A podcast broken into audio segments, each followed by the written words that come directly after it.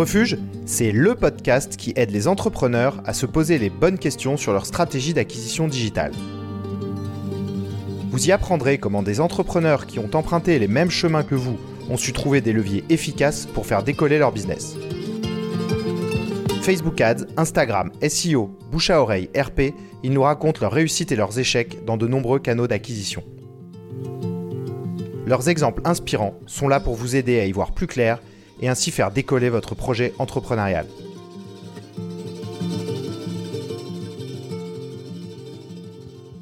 Aujourd'hui, je vous propose de comprendre les clés du succès d'une newsletter. Pour vous parler de cela, je reçois Gaëtan Duchâteau, cofondateur de l'agence DataGIF et éditeur d'une newsletter de veille innovation et design média.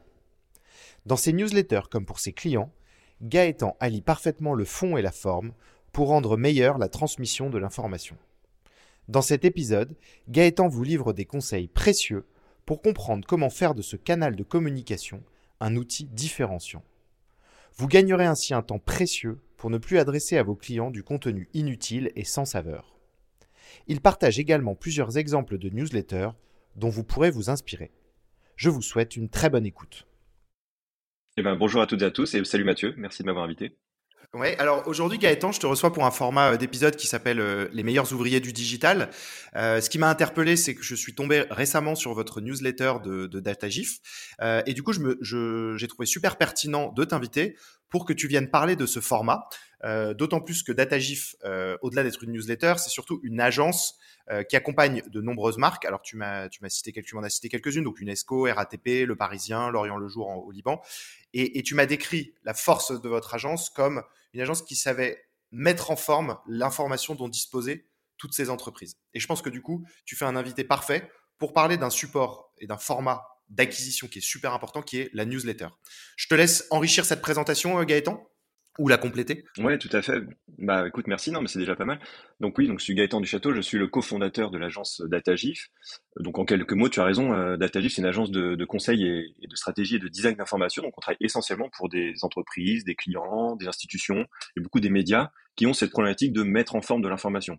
souvent, des, nos clients ont beaucoup d'éléments, beaucoup d'infos et viennent nous voir pour les aider à organiser et mettre en forme tout ça, puisque notre force, c'est bien sûr le design, mais tout ce qui se passe avant de comprendre bah, quelle histoire on veut raconter, de quelle matière on dispose, euh, quelle est la stratégie qu'on va mettre en place pour mettre à disposition cette information auprès du bon public, ça fait partie euh, de nos missions et de nos métiers. Donc, euh, en effet, on travaille à la fois pour, bah, par exemple, la RATP qui a des problématiques de, de, de pédagogie auprès de, de ses clients sur des, des, transformations, des travaux, ce genre de choses, ou euh, des médias où on va faire carrément une refonte du site du média, ou développer des nouveaux produits comme une application ou des newsletters. Et, euh, et, donc la newsletter, c'est pour nous une expression, donc notre newsletter de veille d'innovation média chez DataGIF, c'est euh, effectivement l'expression de ce qu'on trouve cool, de ce qu'on trouve intéressant tous les 15 jours qu'on partage à notre audience, de, de ce qu'on a trouvé, euh, petits détails euh, nouveaux euh, côté média. Euh, ça peut être une évolution UX, une évolution design ou alors un, un grand format qui est sorti. pourquoi est-ce qu'on a fait le focus sur précisément sur les médias? Parce que c'est vraiment ça va super vite en fait côté média. Il y a des gros enjeux justement de stratégie d'acquisition, de rétention du public. Euh, Aujourd'hui, on a tous une consommation média complètement éclatée. Hein. Il suffit de cliquer sur un lien sur Twitter pour aller lire un article, et ensuite on va passer à un autre média. Enfin, on est tous multi-sources euh, d'informations. Clairement, notre vie est, composée autour de ça. Mais comment est-ce qu'un média peut réussir à créer la préférence, faire revenir son audience, créer voilà de, de l'abonnement? Euh, et, euh, et, donc ça nous intéresse beaucoup puisque ça nous est aussi beaucoup, enfin ça nous est très utile pardon pour euh, nos autres clients. C'est toutes ces stratégies qu'on met en place côté média, on les met aussi en place pour, pour nos autres clients. Et on a voulu donc créer à un moment donné un, rassembler des bonnes idées, des bonnes pratiques autour de notre newsletter, qui n'est en fait ni plus ni moins qu'une sélection de notre veille qu'on fait en interne, puisque euh, au sein de l'équipe, on se partage euh, énormément de liens, de, choses qu'on peut observer euh, toute la journée dans notre Slack entre nous. Et puis tous les 15 jours, on fait une petite sélection des, des meilleurs liens qu'on va commenter, on va expliquer pourquoi est-ce qu'on les a choisis, et les partager du coup dans cette newsletter. Alors, c'est une newsletter qui a un fort taux d'adhésion et si je me trompe pas, pour vous, c'est aussi un vecteur d'acquisition? Oui, clairement. Euh, alors après, c'est pas, on court pas après les chiffres, hein, mais euh, mais oui, on, est content de, de, des résultats qu'on a de cette newsletter. On a euh, voilà, c'est, on a un bon taux d'ouverture, on a très peu de désabonnements. On voit que notre base d'abonnés, c'est, c'est clairement des personnes qui sont intéressées ou qui travaillent dans l'univers des médias. Pour nous, c'est une bonne vitrine puisque c'est, c'est une manière de raconter ce qu'on sait faire, bien sûr, et puis on a quelques prospects bien sûr qui nous contactent euh, à la lecture de cette newsletter en nous disant voilà j'aime bien la veille que vous faites, vous avez l'air de, de, maîtriser votre sujet, parlons-en. Et euh, donc clairement pour nous c'est une super opportunité puisque on, non seulement on partage des informations qui pour nous sont naturellement identifiées, mais en plus ça nous est utile pour nos projets et du coup pour bah, démarcher, enfin pour notre prospection également. Euh, alors pour ceux que ça intéresse, j'avais enregistré un épisode avec Johan Lopez euh, qui a fait une newsletter euh, sur les finances personnelles qui s'appelle Snowball. pour, alors lui, c'est clairement son principal vecteur d'acquisition, au-delà, enfin avec les réseaux sociaux. donc si, si, vous êtes intéressé par ces sujets, je vous invite aussi peut-être à écouter cet épisode. Aujourd'hui, Gaëtan va porter un regard, je pense, assez expert sur ce support, enfin ce canal. et, et je, je voudrais commencer de façon assez globale la newsletter, c'est un, un, canal qui, qui, est assez. Il y a un peu tout, quoi. Il y a à boire et à manger dedans. Euh, comment tu. Mmh, clairement. Comment tu positionnes ce canal, sachant que bah, aujourd'hui, on entend, il y a l'émergence euh, de nouveaux aussi euh, supports. Euh, alors le nom me revient plus, mais c'est le. Mmh. Tu dois penser à revue sur sur Twitter ou alors Substack. ce genre de ouais, voilà, c'est Substack. Ouais, ouais, Substack. Voilà, je voulais passer à Substack. Donc, donc voilà, c'est un, un, canal qui se, qui se, qui re, trouve un peu le vent en poupe. Est-ce que tu pourrais en parler aussi de ça? Mmh. bah, Clairement, la newsletter, quand on évoque le sujet newsletter, c'est voilà, le sujet ringard. Tu n'as pas envie de t'abonner à newsletter. Ta boîte mail est déjà surchargée. On passe plus de temps à se désabonner à des newsletters euh, qu'on n'a pas forcément sollicité que s'abonner. Donc euh, déjà, on part, euh, on un peu du mauvais pied. Malgré tout, c'est un super outil quand on y réfléchit deux secondes, puisque une fois que ton, audience a fait la démarche de s'abonner à ta newsletter, elle va recevoir une information que tu as, que as produite dans, directement dans sa boîte mail. Euh, tout l'intérêt, c'est qu'elle t'accorde quelques minutes de son temps dans la journée pour lire cette information.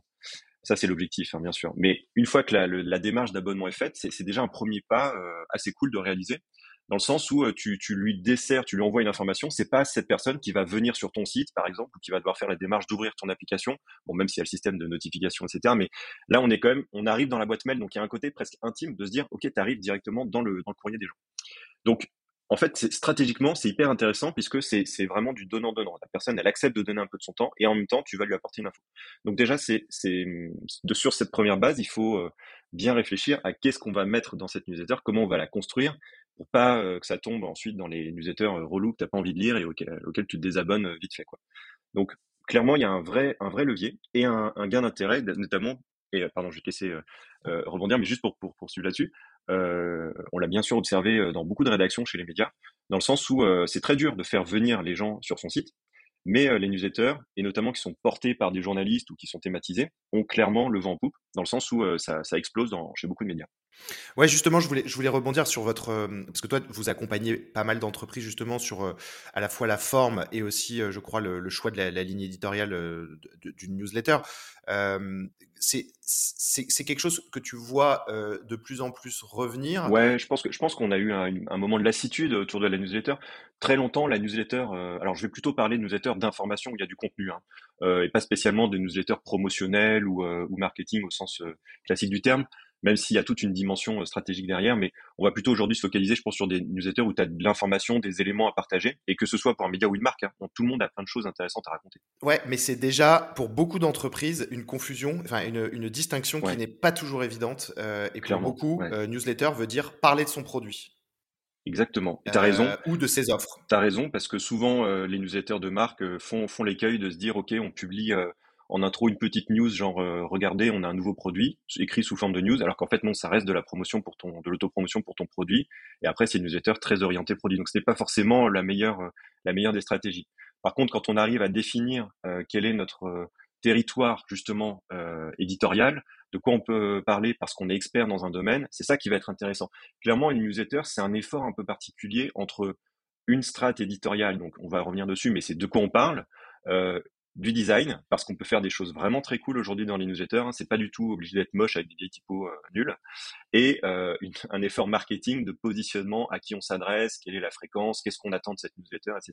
Et c'est vraiment le mix de tout ça qui fait qu'on arrive à définir un bon, euh, un bon produit. Là, j'entends au sens vraiment un produit marketing qui va nous permettre de bah, développer une audience, de, de développer de la préférence, de s'installer en termes de marque dans le, dans le, dans le, dans le, auprès de notre clientèle.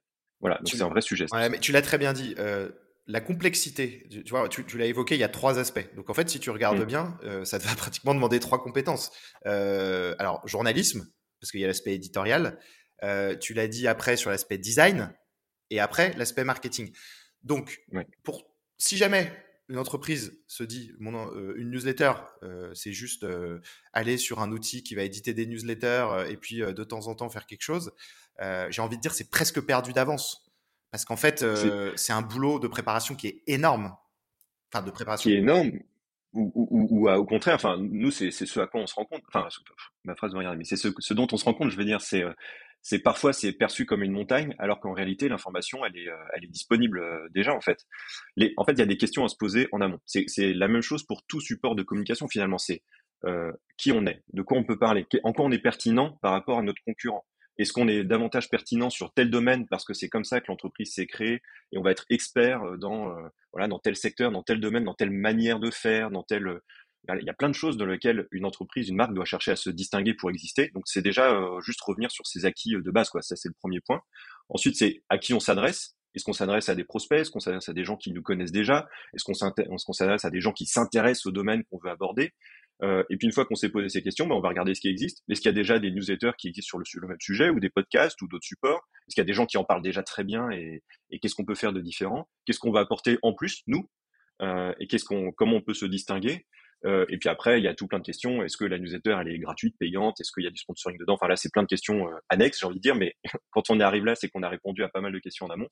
Euh, quelle auto-promo on peut faire? Comment est-ce qu'on va créer l'acquisition auprès de, de notre audience pour cette newsletter? Parce qu'en effet, c'est bien de créer une newsletter, mais si personne la lit, c'est dommage.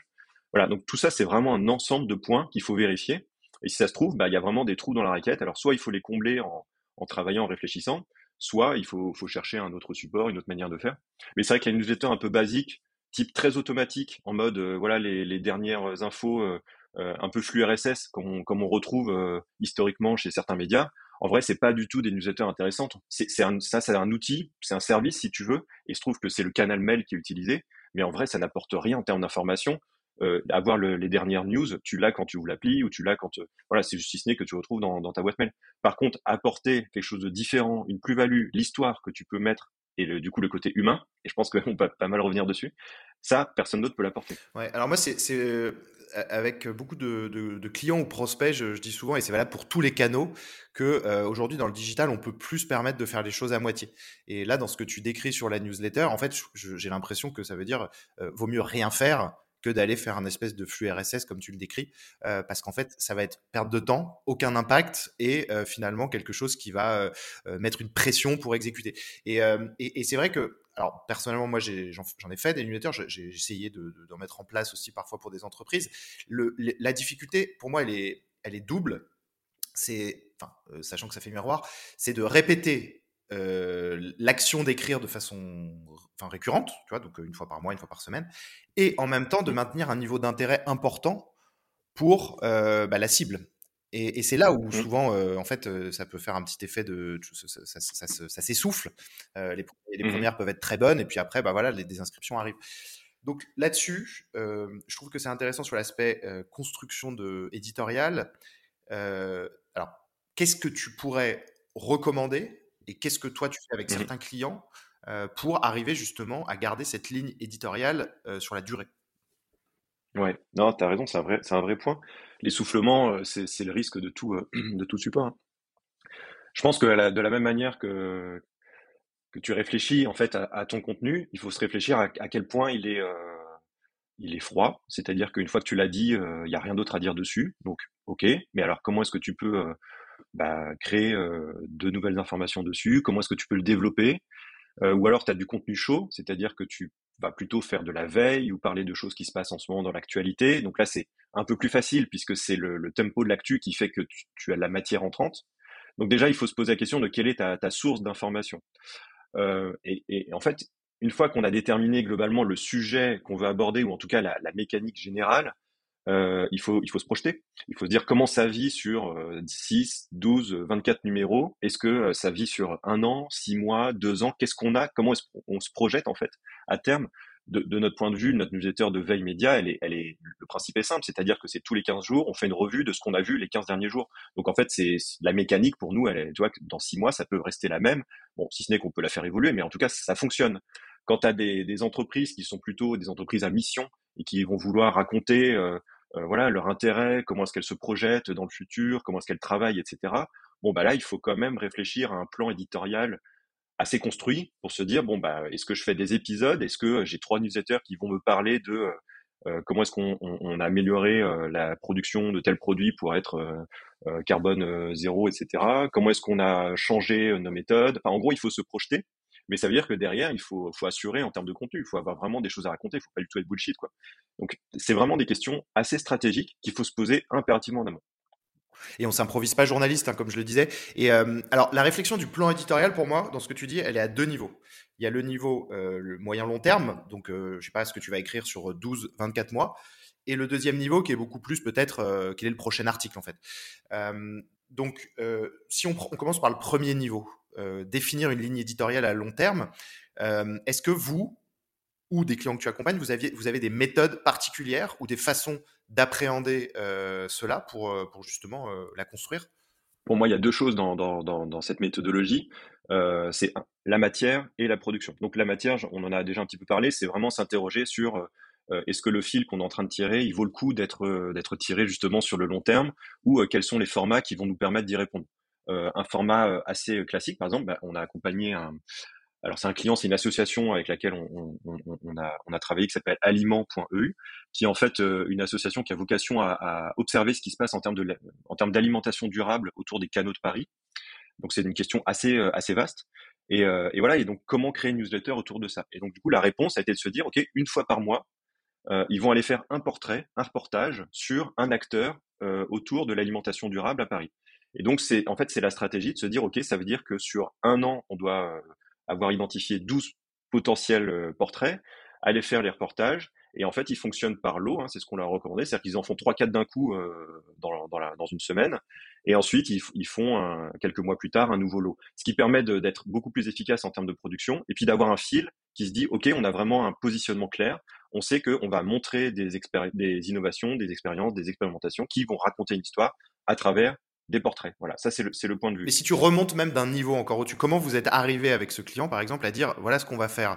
Vous êtes réunis euh, pendant, je sais pas, euh, il y a eu des ateliers, ça a été trois jours de, de, de réflexion, vous avez pris les fondateurs. Comment, comment très concrètement euh, on arrive à ça? Parce qu'en fait, je dis ça parce que comment ça se passe souvent une newsletter? On se dit bon allez, on va tester une première euh, version, puis on va faire un deuxième. Et en fait, on construit pas de ligne éditoriale. On va, on va essayer de faire un espèce de tâtonnement qui finalement parfois rien. Donc j'imagine que dans la construction de, ce plan éditorial dont tu parlais, on peut avoir des, des, des, des méthodes euh, de travail très précises.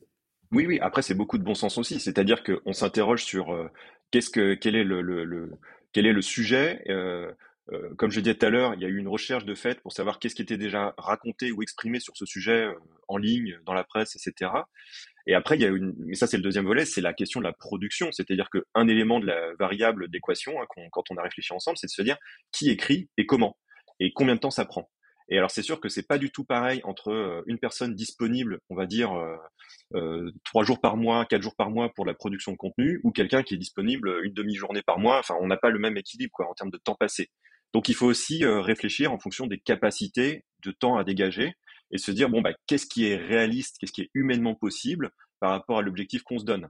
Et donc très concrètement, c'est vraiment un mélange de tout ça. En fait, pour te, répondre concrètement sur comment on a fait, on s'est réunis, donc on n'a pas passé trois jours dans une pièce sans fenêtre en disant on sort pas tant qu'on n'a pas une solution. On a vraiment euh, plutôt réfléchi de manière assez euh, sereine euh, le temps de, de deux trois réunions, mais en réfléchissant globalement à tous les supports, c'est-à-dire euh, quelle est leur plus-value, quelle est l'histoire qu'ils veulent raconter, pourquoi est-ce que ce, sujet les intéresse, euh, quelles informations ne connaissent pas le, leur audience, où est-ce qu'il y a des trous justement de connaissances.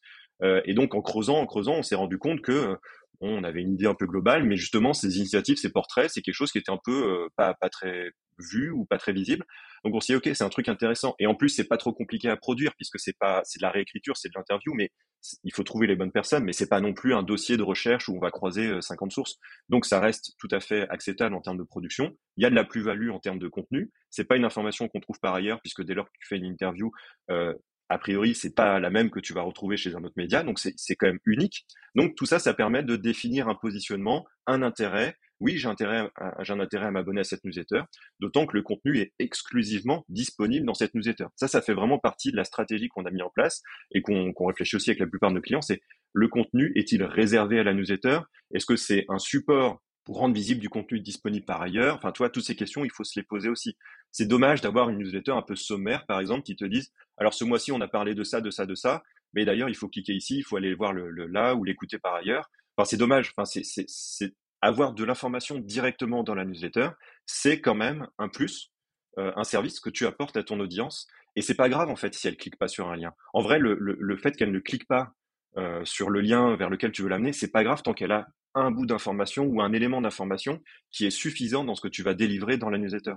C'est plutôt le taux d'ouverture qu'il va falloir regarder le taux de clic, c'est cool, mais c'est pas indispensable, à moins que ce soit ultra stratégique de dire que tu vas absolument diriger vers ton produit, vers ton e-shop, etc. Mais dans ce cas-là, c'est pas du tout le même objectif et on parle pas du même type de contenu. Mais si je reprends euh, l'exemple de Johan Lopez qui, avec sa newsletter Snowball, qui en fait carrément un vecteur d'acquisition, euh, il y a plusieurs choses. Euh, à, quel, à quel moment on définit sa newsletter comme un canal fort d'acquisition? C'est-à-dire que tu l'as bien dit, l'information, y a, tu vois, il y, a, des newsletters, euh, je sais pas, d'informations chaudes dont tu parlais. Donc, tu vas avoir des médias, le mmh. Parisien, The Economy, tout ça, qui vont t'envoyer de l'actualité, enfin, qui vont, qui vont relayer des newsletters sur l'actualité. Donc, toi, ce qui va faire que tu t'abonnes, c'est dans la façon aussi de traiter cette actualité. Après, tu as des newsletters euh, qui vont aller sur des réflexions un peu plus profondes. Là, je pense par exemple, je sais pas, sur les, sur les sujets tech, euh, des personnes comme, euh, comme Benedict Evans ou Ben Thompson, qui sont là, ils, ils, élargissent, quoi. Ils vont vraiment sur une, une réflexion mmh. un peu plus forte. du mmh coup, pour moi, de, si je prends les, les médias, pour eux, c'est un vecteur parmi d'autres si je prends des gens comme euh, Benedict Evans, Ben Thompson ou euh, Johan Lopez, c'est carrément un, vecteur d'acquisition fort. C'est leur euh, source de revenus presque. Comment, pour des entreprises, on peut bien réfléchir à tout ça? C'est-à-dire de se dire, finalement, j'en fais un canal ultra fort d'acquisition. Bah, en fait, je pense que c'est la même question pour qu'on soit une entreprise d'information ou de ou un, individu, comme voilà, comme tu l'as évoqué. Enfin, les, les, exemples que tu donnes, leurs newsletters, elles sont ultra incarnées, c'est leurs médias, euh, tout se passe dans la newsletter.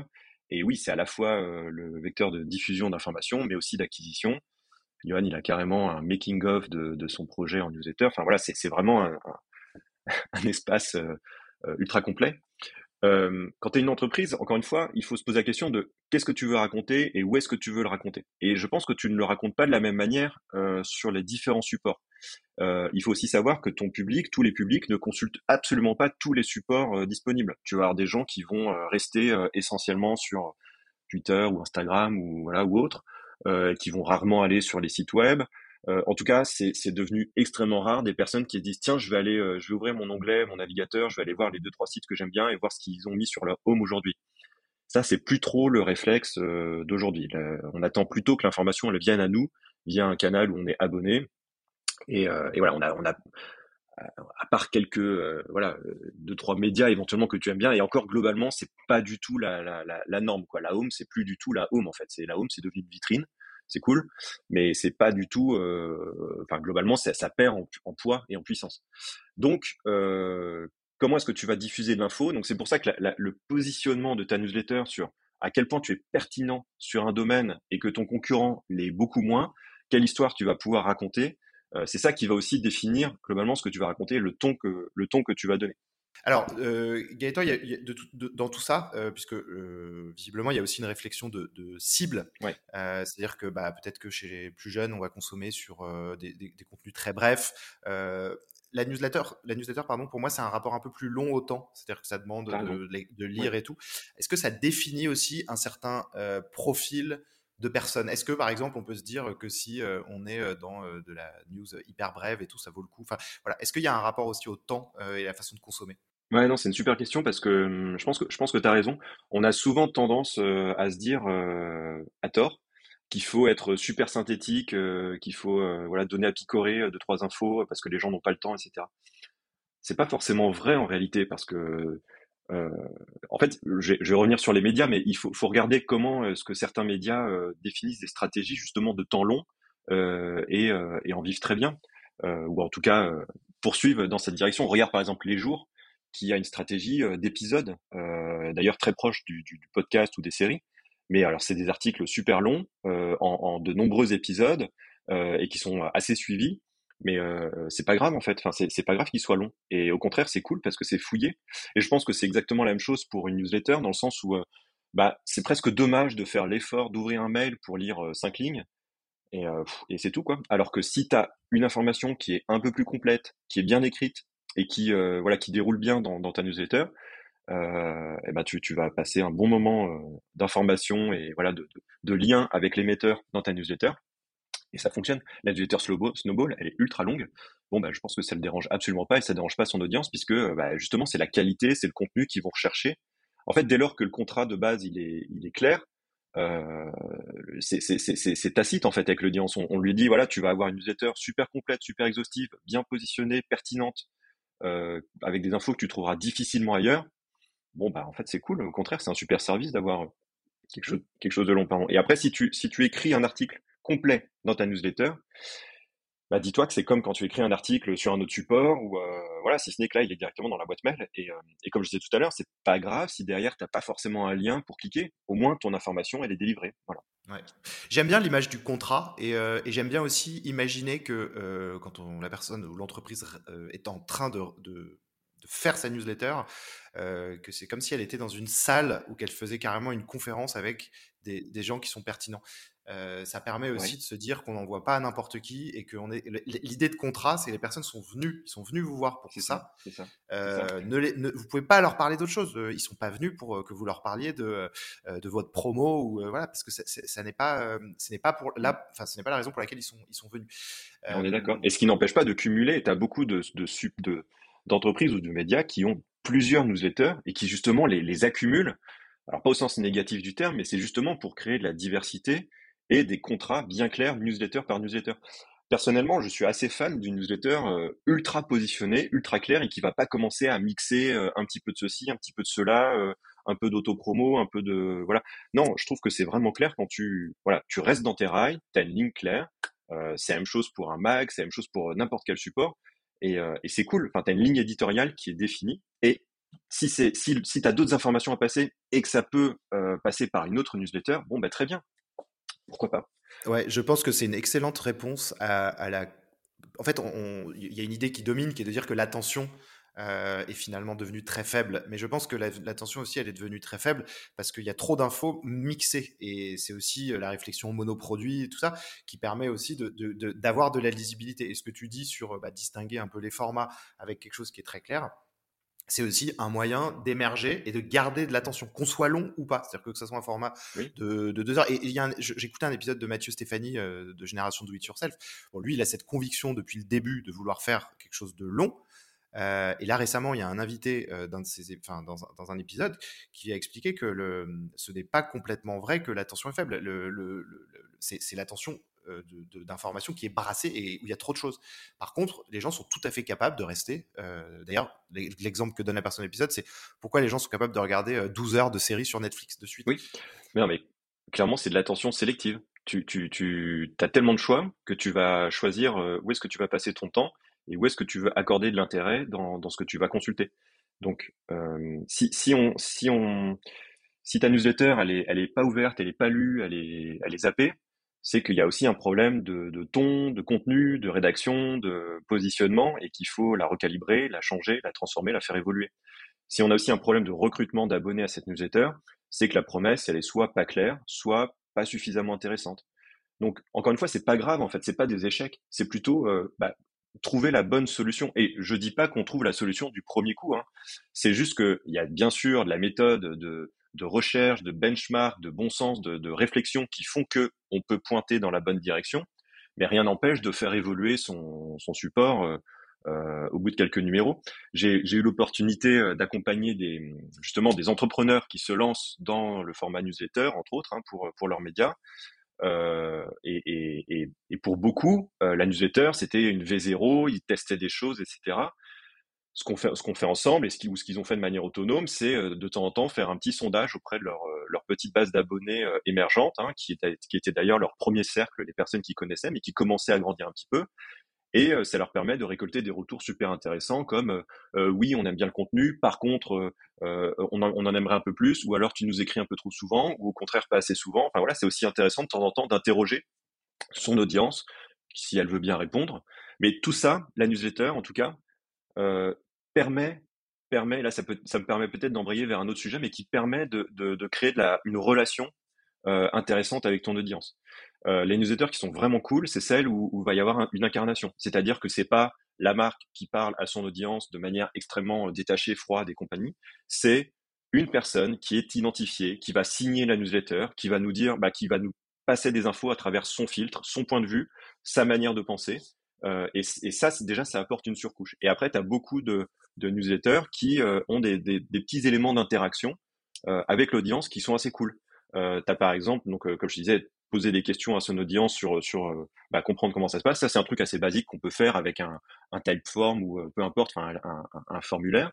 Mais tu as des newsletters assez cool comme par exemple Axios, qui est un média euh, qui, qui que, que, je recommande beaucoup en termes de, de benchmark et de veille, et qui a newsletter gaming, donc jeux vidéo, euh, qui est écrite par deux journalistes. Et il se trouve qu'une fois par semaine, ils répondent à des questions posées par l'audience.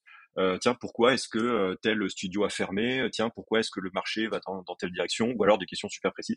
Et ils prennent le temps d'y répondre. Et je trouve ça génial dans le sens où euh, c'est pas du tout nouveau comme principe, mais en tout cas dans une newsletter qui est, qui est très bien écrite, qui est, qui est vraiment super instructive, eh ben une fois par semaine, tu as une question de, de, de lecteurs et, et, ils sont allés eux-mêmes chercher les informations, ils ont eux-mêmes téléphoné à des gens ou interrogé sur Twitter pour aller trouver les bonnes réponses parce que c'est des choses qu'on ne trouve pas par ailleurs. Donc ça c'est déjà un c'est un plus, c'est un service en plus et puis ça crée du lien avec euh, avec ton audience. Tu, tu sais que si tu si tu réponds euh, si tu réponds au journaliste, si tu leur envoies une question, tu sais que tu as une chance que ta question soit à un moment donné traitée. Je trouve ça vraiment cool. Ouais, et donc, mais donc c'est avant de passer à, justement à la partie mise en forme, qui permet aussi de, de, de renouveler mmh. l'attention, et ça c'est, je pense que ça sera la, la partie finale. Euh, il y a à qui on s'adresse. Donc tu l'avais bien évoqué. Mmh. Il, y avait, il y avait trois aspects. Donc le deuxième c'est plutôt à qui on s'adresse. Comment on, alors pas on identifie son persona parce que c'est, je pense que c'est trop vaste, mmh. mais euh, comment on sait qu'on parle aux bonnes personnes? Ouais, question, euh, question très vaste. Euh, généralement, les gens viennent pas te demander, euh, tiens, écris-nous une newsletter, on aimerait, on aimerait te suivre. Si tu crées une newsletter, c'est que tu sens que tu as des choses à raconter. ça vaut le coup d'aller regarder ce que, ce qui se passe déjà sur les mêmes sujets. Par ailleurs, est-ce qu'il y a d'autres personnes qui écrivent Comment Et voilà, est-ce qu'il y a de l'audience potentiellement? Il faut en tout cas faire sa petite étude de marché avant de se lancer, comprendre dans quel dans quel univers on s'inscrit, est-ce qu'il est déjà euh, surchargé en termes d'infos ou pas Ou comment est-ce qu'on peut euh, tirer son épingle du jeu? Et, en fait, une audience, ça, se construit progressivement. C'est-à-dire que euh, on a forcément déjà des canaux existants, bon, sauf si on part vraiment de zéro, mais euh, au moins un fil Twitter ou euh, peut-être un site web ou des choses qui existent. Bon, bah, il faut faire de l'auto-promo pour dire, eh, écoutez, on a, on a une nouvelle newsletter qui vient de se lancer, elle est cool, voici ce qu'on va raconter dedans, abonnez-vous. Euh, donc progressivement, il faut étendre ça. Après, les newsletters sont aussi, et ça on peut l'observer euh, en tant qu'éditeur de newsletters, euh, transférés à des personnes. Euh, quand vous regardez dans vos stats et vous voyez qu'une personne a ouvert votre newsletter 46 fois, c'est que non, je pense pas qu'elle ait eu beaucoup de problèmes pour la lire. C'est juste qu'en fait, elle l'a transféré à une quarantaine de personnes et que bah, c'est ce même identifiant cookie a ouvert la newsletter 46 fois. Donc c'est un indice pour se dire, ok, potentiellement les gens transfèrent votre newsletter, donc euh, ils la trouvent intéressante, ils l'envoient à des gens, et ben au sein de votre, newsletter, il faut rajouter un petit bouton qui dit euh, on vous a transféré la newsletter, c'est cool, bah cliquez ici pour vous abonner, tout simplement. Et ça fonctionne ce genre de choses. Et c'est vraiment plein de petits détails comme ça, plein de petits éléments qui font que euh, progressivement on va faire grandir l'audience. Après, naturellement, une, une newsletter bien construite, bien éditorialisée, intéressante, euh, il faut bien sûr la, la rendre visible sur ses supports, mais euh, mais mais c'est son succès sera aussi lié à son contenu. Hein. Ça ça sert à rien de tabasser en termes de, de pub et de médias pour dire regardez on a une nouvelle newsletter si derrière ça suit pas en termes de contenu parce que ce sera vraiment des ouais bah t'anticipes sur euh, une partie que je voulais voir aussi c'était la partie diffusion et comment on met en avant euh, une newsletter et je, alors je, pense que tu as, quand même dit euh, une chose qui est très importante tu as parlé de quand on a déjà une audience donc c'est sûr que quand on peut promouvoir sa newsletter via Twitter bah en effet pour une entreprise euh, c'est déjà des gens à qui parler et euh, derrière, elle peut espérer qu'il y ait de l'amorçage. Mais quand on part de 0, 0, 0, comme ça a pu être peut-être le cas, alors j'allais dire Johan Lopez, mais il avait déjà quand même pas mal de gens qui le suivaient sur, euh, sur LinkedIn. Donc voilà. Mais, mais quand on part aussi de, de, rien, euh, il faut sentir que des tractions se mettent en place.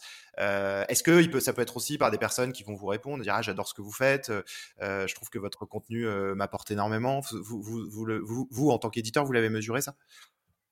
Ouais, ouais. Après, on, se rend compte aussi que si on sollicite pas, si on n'interroge pas l'audience, les gens répondent de temps en temps, mais pas, pas naturellement. J'ai testé hein, de temps en temps de, de terminer, terminer, la newsletter en disant bah tiens répondez-nous si ce que vous avez euh, trouvé des trucs cool aujourd'hui, etc. Et, du coup naturellement les gens répondent. Donc faut aussi les inciter un petit peu. Euh, euh, globalement, les gens sont assez, euh, comment dire, euh, n'osent pas trop. on, on s'attend pas à pouvoir répondre à une newsletter, alors qu'en fait, une newsletter, c'est juste un mail qui est diffusé massivement, mais ça reste un mail et tu peux répondre à un mail. C'est dommage d'écrire une newsletter depuis une adresse type no reply à mon entreprise parce que là, non, c'est ça, c'est, ça marche pas. C'est pas le deal. Comme je disais tout à l'heure, c'est plus sympa si c'est incarné par quelqu'un, si tu, si tu, voilà, si tu sens qu'il y a une équipe derrière, s'il y a un ton, si, et que tu autorises à, à, à répondre. Euh, après, c'est pas un canal froid, c'est un canal euh, chaleureux. Non, non, non. Ah ouais, complètement. Mais il faut, il faut jouer là-dessus. Alors, je dis pas qu'il faut euh, tomber dans le ultra friendly, euh, voilà tout ça. Tu connais pas, tu sais pas à qui tu parles en réalité, mais il faut quand même imaginer que c'est un humain qui écrit à un autre humain qui va lire ton contenu. C'est pour ça que ce qu'on disait tout à l'heure sur les, les newsletters un peu très distanciés, très automatiques, genre voilà, on, met en forme parce qu'il y a plein d'outils qui permettent de mettre en forme automatiquement les dernières news de, son site. Ça, c'est des newsletters en fait que personne n'a envie de lire ou, très peu de personnes. Et c'est pénible en fait, on n'a pas envie de lire ça. Donc c'est pour ça que même si une entreprise a déjà des news, publie déjà des choses sur Facebook, sur Twitter, sur son site, et se dit oh c'est chier un nouveau canal, en réalité c'est plutôt un exercice de dire ok comment est-ce que je vais raconter ce qu'on a publié, comment est-ce que je peux le réécrire un petit peu, le rendre digeste dans un mail et que ce soit pas juste un sommaire de aller voir ce qui se passe ailleurs? Parce que ça c'est vraiment la, solution euh, de, niveau zéro et, pas très intéressante. Donc c'est pour ça que si c'est incarné, si on autorise la réponse, si on autorise voilà un peu d'interaction, si on dit bah n'hésitez pas à transférer le mail si vous le trouvez cool, euh, si, si on vous l'a transféré abonnez-vous, enfin ces petits détails, c'est vraiment sympa. Tu as plein de newsletters, donc Axios par exemple, mais, mais, mais plein d'autres, euh, qui introduisent la newsletter par un petit mot en disant oui bonjour aujourd'hui c'est euh, le nom du journaliste. Bon cette semaine j'ai vu que ça euh, voilà. Enfin un petit commentaire personnel. Et ensuite on démarre la newsletter de manière un peu plus classique. Ou alors ça se passe en signature.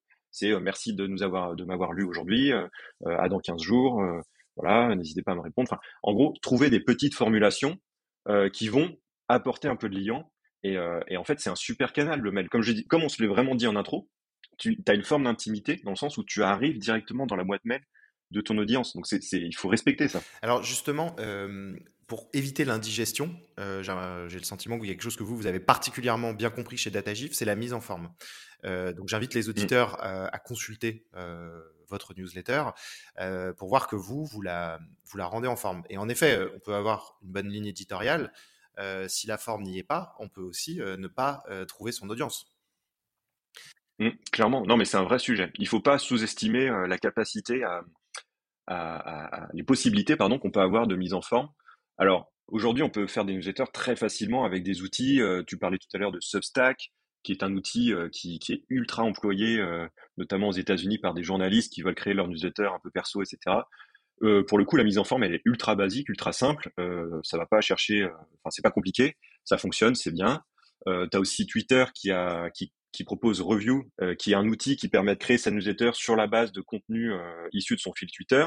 Et on, on peut l'éditorialiser, bien sûr, hein, c'est pas juste une liste de tweets. Euh, et tout ça, c'est hyper cadré, etc. Après, tu as des outils comme euh, Mailchimp, par exemple, que nous, on utilise pas mal, qui proposent des, des, des templates, hein, des gabarits, mais qui proposent aussi de partir de zéro, etc. Dans tous les cas, il faut Je mentionnerai aussi, se mettre à la place de son audience. Un, un, petit, un petit passif avec Blue, voilà. mais oui, mais c'est tout à fait, voilà. Ou Sandy Blue qui est dans la, voilà. Mais dans tous les cas, euh, il faut se mettre à la place de son audience, recevoir la newsletter, déjà faire quelques tests et se dire, ok, est-ce que déjà c'est lisible? Euh, tester sur euh, Gmail, sur Outlook, sur son mobile, parce que souvent c'est complètement pété sur mobile et on s'en rend pas compte, alors que c'est souvent lu beaucoup plus sur mobile. Donc il faut, il faut déjà se mettre à la place de son audience. Après, il y a des principes super basiques, et ça c'est vraiment la mise en forme, euh, mais que, que tout le monde ne, peut pas maîtriser, ça je comprends, mais de d'interlignage, de, taille de typo, euh, de, de quelle place on va accorder aux éléments. Euh, chercher à tout resserrer et faire le truc le plus compact, c'est pas forcément une meilleure idée parce que c'est pas méga, euh, c'est pas super cool à lire. Mais bien rythmé, bien harmoniser le, les, espacements. Tout ça, c'est des choses qui sont, euh, c'est un peu des basiques pour nous, mais qui contribuent à la bonne lisibilité. Alors un peu, nous, on fait une newsletter de veille, donc on a choisi de segmenter, faire des blocs 1, 2, 3, 4, 5. Ça peut paraître bateau, mais en fait, ça sert de guide et ça se dit, OK, là, on change de sujet. OK, ils ont fait un blog sur ce sujet. Maintenant, on change de sujet. C'est pas tout mélangé et ça donne un peu plus de, clarté, de lisibilité. Ouais, c'est pour, pour aider le lecteur euh, à retrouver aussi l'information et ça, ça, répond à ce qu'on disait aussi tout à l'heure sur euh, l'attention. Euh, c'est un moyen aussi de faciliter la façon de, de, porter son attention sur votre lecteur. Oui, et puis si tu as une newsletter qui est plus construite comme un article, ben dans ce cas-là, on peut créer des paragraphes, tu peux créer des intertitres, à un moment donné, tu peux mettre une exergue avec une citation. Voilà, on n'est pas obligé d'avoir tout monobloc euh, euh, en disant voilà, les gens ils se débrouillent, c'est, pénible à lire. En plus, aujourd'hui, on, a quand même un certain nombre de capacités. On peut on peut choisir d'utiliser une typo spécifique si on veut être concordant avec l'identité de sa marque, de son site, etc. Ça marche pas à 100% sur tous les navigateurs, mais c'est quand même bien installé on peut mettre des gifs, on peut mettre des, éléments visuels intéressants. Faut quand même faire super gaffe au poids parce que euh, faut pas non plus surcharger la newsletter. Donc on peut quand même faire des choses qui bah, qui sont pas juste un mail basique, mais qui transmettent un petit peu de l'identité de la marque. Et euh, voilà, faut pas faut pas négliger ça. Après, je dis pas qu'il faut tout de suite lancer le, truc super compliqué, etc. Ça se construit au fur et à mesure. C'est déjà bien de se lancer et de faire évoluer les choses. Mais voilà, on peut on peut quand même faire attention à ça parce que mine de rien, euh, une newsletter euh, mal visuellement pas intéressante, ça peut générer du désabonnement. Ouais, alors il y a, l'aspect basique, c'est-à-dire ce que tu as dit sur la partie que ça soit pas moche et que ça soit pas un énorme bloc de texte en un paragraphe, mais il y a aussi l'organisation de l'information dans ce que tu dis. Donc c'est vraiment deux volets qui sont importants. Toi, tu vois, tu vois encore beaucoup d'aberrations dans ces deux volets-là justement? Bah ouais, clairement, je, suis abonné à énormément de newsletters pour ma veille personnelle et malheureusement certaines, euh, ouais, les, les, tailles de typo, ça va pas du tout. Euh, les, les, t'as des espaces qui sont pas du tout cohérents. On sent que parfois c'est, un peu bricolé, malheureusement, euh, et qu'il faudrait un peu remettre à plat tout ça. Mais, je vois aussi euh, beaucoup d'exemples bien travaillés. Ce que je trouve vraiment cool, c'est quand un, média, une entreprise a plusieurs newsletters et qu'il y a un esprit de collection qui s'installe. C'est-à-dire que il y a des éléments communs. Euh, même si c'est deux newsletters qui ne sont pas sur le même sujet, on va retrouver euh, des, des, couleurs, des typos, des, des, voilà, une construction commune. Et, euh, et, du coup, ça aide à créer un esprit de famille. Parce que très concrètement, ce que je disais tout à l'heure sur la manière de consulter l'information, on est tous abonnés à plein de sources, mais c'est pareil pour les newsletters. Donc, autant, autant capitaliser sur ce qui crée son identité et, et, la, et la réinjecter. Alors après, attention, je vois aussi des, des, des aberrations au sens on veut trop en faire. C'est-à-dire mettre tout le temps une énorme intro avec euh, son logo, euh, sa présentation, euh, sa bio ou du moins qui on est, présenter l'entreprise. En fait, une fois qu'on a lu une newsletter, la deuxième fois, ça va saouler. La troisième fois, on va se désabonner parce que c'est tout le temps la même chose et ça, ça prend énormément de place. Donc, faut aussi gérer avec ça et se dire, une newsletter, c'est un produit dans le temps. Donc, si on doit se présenter, c'est pas forcément au sein de la newsletter, c'est peut-être ailleurs sur la landing. Le parcours d'abonnement, c'est super important d'ailleurs. Mais au sein de la newsletter, il faut jouer à l'équilibre. L'abonné, il va venir chercher, il, enfin, il attend une info, il attend de l'info, il attend pas euh, du, tout le temps la même chose qui revient systématiquement. Et, et, du coup, tu peux renouveler régulièrement aussi ta mise en forme. Alors, c'est quelque chose qu'il faut animer? Ah bah, on peut la faire évoluer. Après, c'est bien de, c'est bien d'avoir quand même des, des, des, des repères, quoi, des choses qui fonctionnent. Si, de, si à chaque édition, tous les 15 jours, nous, si on s'amusait à changer le, la mise en forme de notre newsletter, je pense que notre audience serait un peu paumée et se dirait, ok, il change de positionnement, c'est pas la même histoire qu'il nous raconte alors qu'en fait le contenu est à peu près le même, donc ce serait étrange. Mais rien n'empêche quand même d'évoluer progressivement sur améliorer les choses. Et une fois qu'on voit qu'on a identifié quelque chose qui marche pas, bah, chercher à le résoudre, c'est quand même un, super positif. Tout ça, c'est vraiment au service de ton audience. Tout ce qu'on dit là, c'est pour euh, faire en sorte que ton audience reste abonnée, continue à te suivre, à t'ouvrir, à ouvrir ta newsletter, et, euh, voilà, et, et, que tu arrives à garder cette préférence qui a déclenché l'abonnement. Bah, tu vois, moi, par exemple, sur des newsletters que je consomme, alors tu parlais de veille, euh, alors là, c'est intéressant peut-être d'avoir ton avis, toi, côté euh, consommateur de newsletter. Est-ce que tu es plutôt... Euh, alors déjà, le premier niveau, c'est est-ce que tu as fait une curation de malade pour arriver vraiment à la crème de la crème des newsletters que tu souhaites? Et après, est-ce que tu les lis, genre, tous les matins entre 9h et 9h30 Ou est-ce que, voilà, tu te, les, tu te les mets en, à lire plus tard et tu mmh. les lis, je sais pas, quand tu as le temps? Alors, voilà, là, pourquoi je parlais de moi? Parce que moi, j'ai dans ma, boîte euh, mail euh, un, stock de choses à lire, mais bon, euh, je les lis pas tout le temps. Non, c'est compliqué. Bah, encore une fois, c'est la question de l'attention. Et puis, personnellement, je pense que c'est le cas de tout, lecteur, on n'a pas le même temps disponible chaque jour. Quoi. Ça dépend des jours, ça dépend des moments. À quel moment envoyer la newsletter et quel est le bon jour, etc. Franchement, c'est une science pas évidente. Alors des outils comme, euh, alors Mailjet, je sais pas, mais en tout cas Mailchimp, fait des études d'ouverture anonymisées sur tous les, tous les, tous les, toutes les newsletters qui utilisent son service et te disent voilà par rapport à ta catégorie d'entreprise, on te recommande tel jour à environ telle heure. Bon, pourquoi pas? Après, franchement, je ne sais pas si c'est si ça va fatalement changer le taux d'ouverture du simple au double ou voilà, enfin aucune idée. tout ce que je sais, c'est que à titre personnel, donc du coup pour répondre à ta question, moi il y a vraiment trois quatre newsletters que je lis à chaque fois parce qu'elles m'intéressent beaucoup en termes de contenu et que je les trouve cool. Donc, je parlais tout à l'heure de Axios Gaming, ça c'est vraiment un titre personnel, un sujet qui m'intéresse beaucoup, mais aussi parce que je, la trouve très bien écrite. c'est vraiment deux journalistes experts en jeux vidéo et qui apportent une plus-value extrêmement intéressante et un ton personnel qui est extrêmement euh, cool. Donc vraiment, c'est, pour moi, c'est un super produit. Il y a la newsletter Tech Trash euh, de, veille innovation euh, technologique avec un ton un petit peu satirique que je trouve très cool aussi. C'est un super contre-pied à, à, toute la veille techno qu'on peut faire par ailleurs. extrêmement bien écrit, très cool, très marrante. toujours des bons liens. Bon, parfois des liens qu'on a déjà vus, mais ils arrivent à raconter voilà quelque chose quelque chose d'intéressant en tout cas voilà moi ça fait partie de, de mes newsletters puis il y a des, newsletters type euh, bah, plus plus plus plus d'informations euh, comme vert.eco qui est newsletter de veille sur bah, sur le sur le sur le sur le sur le, développement durable, sur l'économie autour du développement durable, sur l'écologie au sens large, que je trouve vraiment bien écrite et qui s'est fortement développée. Euh, voilà, moi ça fait partie vraiment des newsletters que, que je suis de près. Après, je suis abonné à beaucoup de newsletters aussi, mais comme toi, j'ai une petite to-do list de lecture Malheureusement, parfois, j'en supprime sans les ouvrir parce que je me dis, OK, bah là, vraiment, j'aurais pas le temps et c'est trop tard, c'est périmé. Certaines, je me les garde en disant, bah, c'est du contenu qui, de toute façon, euh, est plus magazine, entre guillemets. C'est-à-dire que c'est pas vraiment lié à l'actu chaude et c'est pas grave si je la lis que dans une semaine ou deux. Donc, euh, ça dépend de quand j'ai le temps. T'as un créneau euh, de lecture sinon? Ou c'est quand t'as le temps? Alors, moi, j'ai, alors, c'est vraiment un titre personnel, mais je déteste avoir des mails non lus dans ma boîte mail. Il y a plein de gens comme ça. Je suis du genre à lire le mail. Ouais. Mais je, vraiment, j'ai horreur de ça. J'ai, j'ai, je veux le zéro en permanence. Donc, euh, donc je lis la newsletter dès que je la reçois. Et euh, donc généralement les newsletters que j'ai cités, euh, c'est plutôt le matin, donc entre 8h30 et 9h. je les lis en arrivant au bureau ou au ou le matin avant de partir du bureau, de partir pour le bureau pardon. et, et ce qui alors ce qui, ce qui m'ennuie un petit peu dans cette démarche, c'est que souvent c'est des newsletters qui ont des liens intéressants que j'aimerais consulter donc, en fait, je déporte ma stratégie, c'est-à-dire que je me les ouvre dans mon navigateur mobile, et du coup, mon navigateur mobile est ouvert d'une quinzaine d'onglets d'articles à lire plus tard. Euh, et, voilà, c'est comme ça que je procède.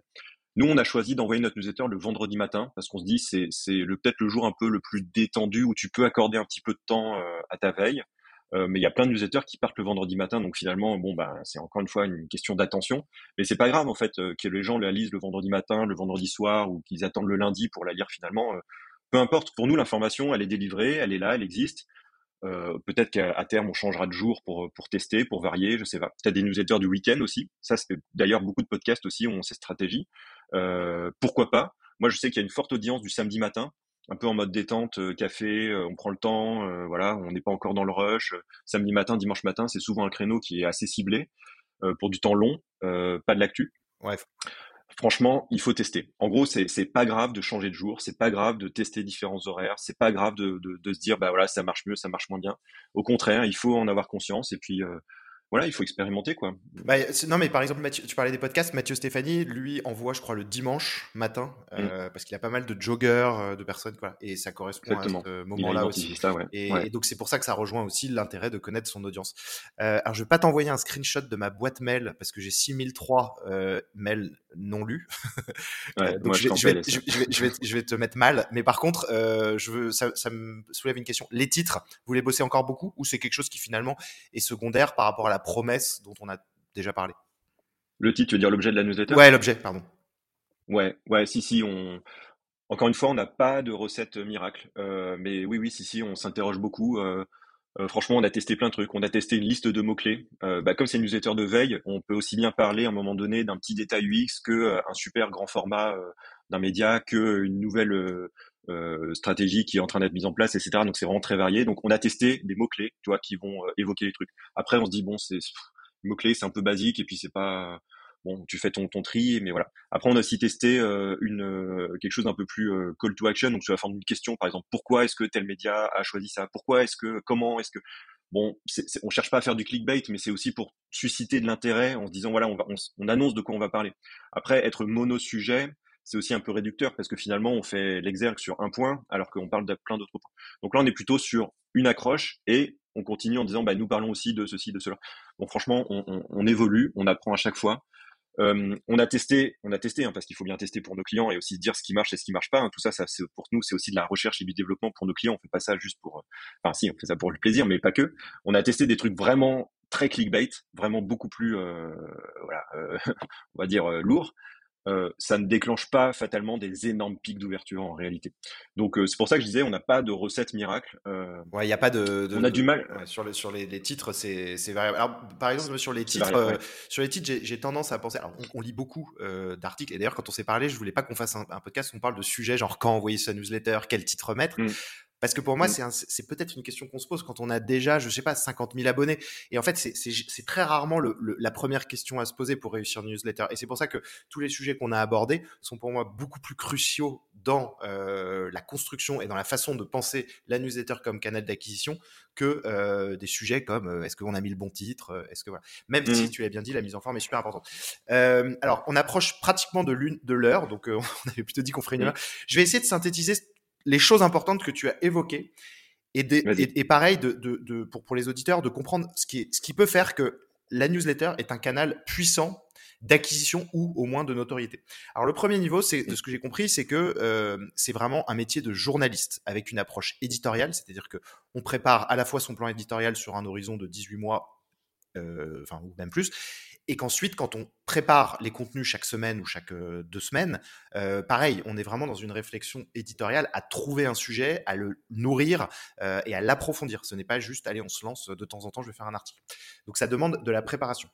La deuxième chose, c'est l'unicité. Alors j'ai envie de parler de la notion de monoproduit, mais c'est au, moins d'avoir, d'être capable de proposer des newsletters qui ne mélangent pas tout, euh, qui ont une, une enfin qu'on reconnaît, qui peuvent émerger mmh. de par leur contenu. le troisième point que j'ai relevé, c'est l'incarnation et c'est le fait que c'est un humain qui parle à un humain. et alors j'ai donné l'exemple de la conférence. voilà, je trouve que c'est intéressant de s'imaginer cela comme un moment avec euh, ses invités. Euh, il y a aussi euh, l'importance de bien comprendre son audience, euh, mais là, on, peut vite sortir aussi des sujets de newsletter parce que ça, c'est valable pour n'importe quel marketeur, j'ai envie de dire. Et, le dernier point, donc qui serait plutôt le quatrième, c'est la mise en forme, qui est super importante. Mais là, on ne parle pas juste d'une mise en forme avec des polices et des blocs qui sont aérés. On parle aussi d'une mise en forme qui met en avant et en forme de façon cohérente la présentation de l'information. Voilà. Donc c'est vraiment ces mmh. quatre points moi que j'ai retenus. Est-ce que euh, c'est, c'est, ça paraît euh, euh quatre tips intéressants pour euh, les auditeurs ou est-ce que tu as des choses à rajouter Gaëtan? Non non non, c'est, c'est très cool. Après. Euh, à, à, à, peut-être un peu modérer dans faut pas il faut pas avoir ça comme quatre freins mais comme quatre points d'attention notamment sur le premier quand tu évoques c'est un travail journalistique tu, tu as tout à fait raison, mais beaucoup de newsletters sont écrites par des gens qui ne sont pas des journalistes. Hein, mais c'est dans la démarche de bien construire un sujet et savoir écrire. Effectivement, c'est un peu la base. Euh, et puis, même si on si on n'a pas un plan sur 18 mois, mais au moins sur quelques numéros, ben, on peut déjà euh, s'appuyer dessus et puis se lancer. En fait, il faut. Moi, ce que ce que j'aimerais rajouter, c'est de se dire, c'est vraiment de la, la, la, cohérence et du, du, bon sens dans tout ça, dans ces quatre points. C'est euh, tout ça marche ensemble.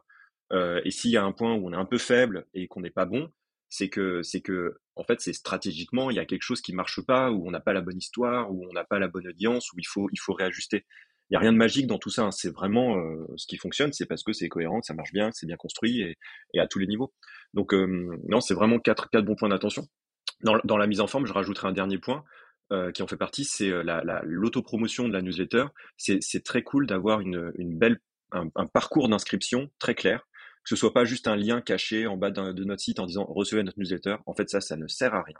Ça veut dire quoi recevez notre newsletter C'est plutôt recevez notre veille sur tel sujet ou euh, euh, recevez chaque mois euh, l'interview d'un expert dans tel domaine. Enfin, il faut expliquer un peu plus euh, la promesse de la newsletter. Et si on n'est pas capable de répondre à ça, c'est qu'en en fait, il faut retravailler un petit peu son, principe. Bah, c'est super intéressant, Gaëtan. Donc, comme souvent dans, mes épisodes, la conclusion, c'est un peu cohérence et authenticité qui permettent d'arriver à, des résultats positifs. Je te remercie, Gaëtan. Pour les auditeurs qui veulent te retrouver, ils peuvent te suivre sur LinkedIn. Oui, et, ou... et le site Datagif, D-A-T-A-G-I-F. Voilà, Datagif, Datagif sur la plupart des réseaux, Gaëtan sur la plupart des réseaux aussi.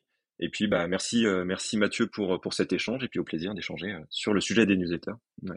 Ouais, bah merci beaucoup Gaëtan pour ces bonnes pratiques euh, et je remercie tous les auditeurs d'avoir écouté les, cet épisode jusqu'à jusque là.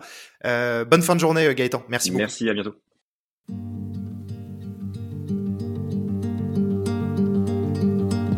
Je vous remercie à tous d'avoir écouté cet épisode jusqu'au bout. Si cet échange vous a plu ou fait réfléchir, n'hésitez pas à en parler sur les réseaux sociaux ou à des entrepreneurs autour de vous. Vous pouvez également vous inscrire sur mon site mathieusecarelli.com pour être tenu informé de la sortie des épisodes et pour recevoir tout mon contenu. J'espère à très bientôt pour un prochain épisode du Refuge.